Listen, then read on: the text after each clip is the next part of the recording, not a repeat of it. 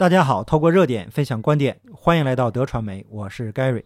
今天咱们的节目呢，还是围绕着疫情来展开，因为在过去一段时间呢，我们都是围绕着郑州的这个水灾展开的。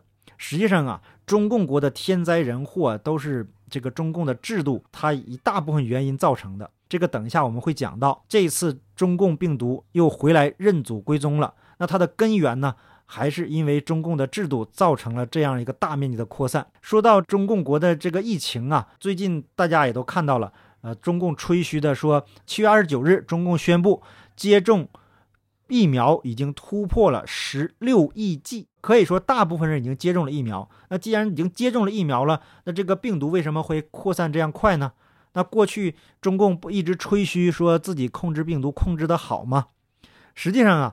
我们通过过去这一年多的时间里发现，真正控制住病毒的方法，那就是隔离，通过切断传播链来控制这个病毒。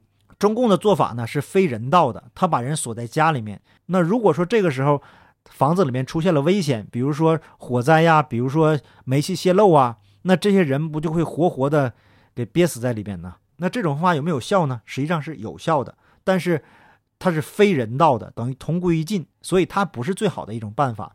那相对比较好的办法就是什么呢？有限度的封闭，人们日常出行生活不会受到影响，只要减少人群的聚集，那切断传播链以后，一段时间呢，我们就会发现病例越来越少。那现在的鼓吹疫苗，可是疫苗呢达不到这个效果。那现在把全世界所有的疫苗都放在一起，没有一款疫苗能阻断传播链的，顶多也就是能减少。死亡，或者是说，呃，减少重症，那这个作用相当于一种药的作用啊。那很多药其实是便宜好用的，但是呢，呃，又不让人用，所以呢，这个是另外一个话题，我们有空再讲。那回头我们再说回中共国的这次疫情，这次啊，主要是印度的变种病毒 Delta 引起的。那它具体怎么来的呢？那等一下我们还会说。那目前呢，最引人关注的就是张家界。那张家界呢，已经升级为疫情中风险区。当地的疫情已经蔓延到五个省六个地区。二十九号啊，张家界关停了电影院、剧院、KTV 等人员密集场所，停止全市线下教育培训。为什么张家界这样一个相对孤岛的一个地方反而失控了呢？二十八日，在各省市的确诊病例和无症状感染者的这个流动调查中。张家界和七月二十二日一场有数千人观看的《魅力湘西》这个演出成为了焦点。现在有很多人呢都感觉啊，我接种了疫苗了，我就百毒不侵了，哪儿都可以去了，也不用戴口罩了。可是啊，事实并非如此。正因为政府过度的宣传这个疫苗的效果，导致了人们放松了警惕。那实际上呢，还是要戴着口罩，还是要控制住人群的聚集，还是要控制人的这个社交距离。那直到说，呃，这个病毒达到了可以控制的这个程度，比如说每天几个病例，或者连续几天没有病例这样情况下，一段时间以后，真正的切断这个传播链，这样才可以稍微放松警惕。那否则呀，一旦哪个点被突破了，那就是大面积爆发，就像这次中共国一样。那我们就来看一看这个魅力湘西到底有什么魅力，吸引了这么多人来看。那魅力湘西这个晚会啊，分为室内和室外。两场是一台原汁原味的湘西文化盛会，室内部分演出啊有六个篇章，以民俗文化为主，有苗族鼓舞、哭嫁、合拢宴，为您展现一个神秘、激情、浪漫的湘西。我不是给做广告啊，我只是介绍一下这个他这个晚会。那室外部分呢，呃，着重展现了湘西各大经典绝技，更有热情绽放的篝火、歌舞、狂欢。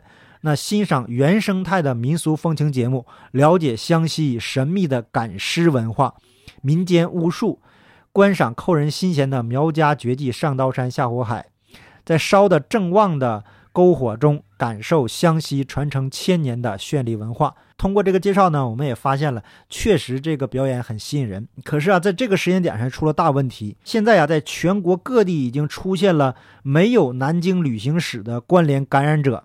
就是说，现在已经扩散了，已经很难去查了。那为什么中共国这一波疫情会快速的扩散呢？它的这个爆发点在哪里呢？昨天呢，我就在泰勒官频道发了一个快讯：江苏省委组织部派了一个不懂业务的党务干部冯军到民航当党委书记兼董事长。那这个人渣呀，根本不懂谦虚，不懂学习，这都是人品问题了。一招权在手，便把令来行，上任就随心所欲，大搞改革，把原来的国际国内隔离区合并成为一个区。保洁人员也整合在一起，原国内区的保洁员好奇地把国际航班上的剩余食品饮料带到了食堂和家里食用，致使输入型冠状病毒迅速扩散传播。那南京市政府光防疫排查筛查全员九百三十万人的核酸检测隔离复查，需要花费好几十个亿，这还未合计输出到其他五六个省排查检测隔离的费用。那全国都要为冯军这个人渣乱作为付出高昂的代价。那冯军现在已经被免职了。实际上啊，我觉得这个不是他个人的原因，这个是中共的制度问题。在中共的很多的政府部门呐，或者是重要的岗位上啊，都是这个无能的人上去，都是会溜须拍马的，或者有关系的，在那个位置上。那以这些人为首的呢，就是现在中共国最高的权力拥有者习一尊。那习一尊呢，也是因为他红二代的身份才做到今天这个位置上。那下面的人上行下效啊，一个没有业务能力的人做到了那个重要的岗位上，那一定会是灾难。那习一尊上台以来，我们看到了各种各样的天灾人祸呀，尤其是这个中共病毒已经扩散到了全世界，现在他又回来认祖归宗了。可是啊，这个中共到现在他一直在甩锅。那目前这个锅呀，他已经甩不出去了，因为这次的病毒是他的额爹给带过来的。我们来看啊。说本次疫情早期报告的保洁员病例基因序列与七月十日由俄罗斯入境的一架 CA 九幺零航班的一列输入病例的基因序列是一致的。经过调查发现，这些保洁员工参加了 CA 九幺零航班的保洁工作，也就是刚才说的，他们把国际航班上的这些食物、这些吃的东西，然后带回了家，就在这个保洁员工中扩散了。那这个保洁公司呢，同时还负责国内国际航班的垃圾清运。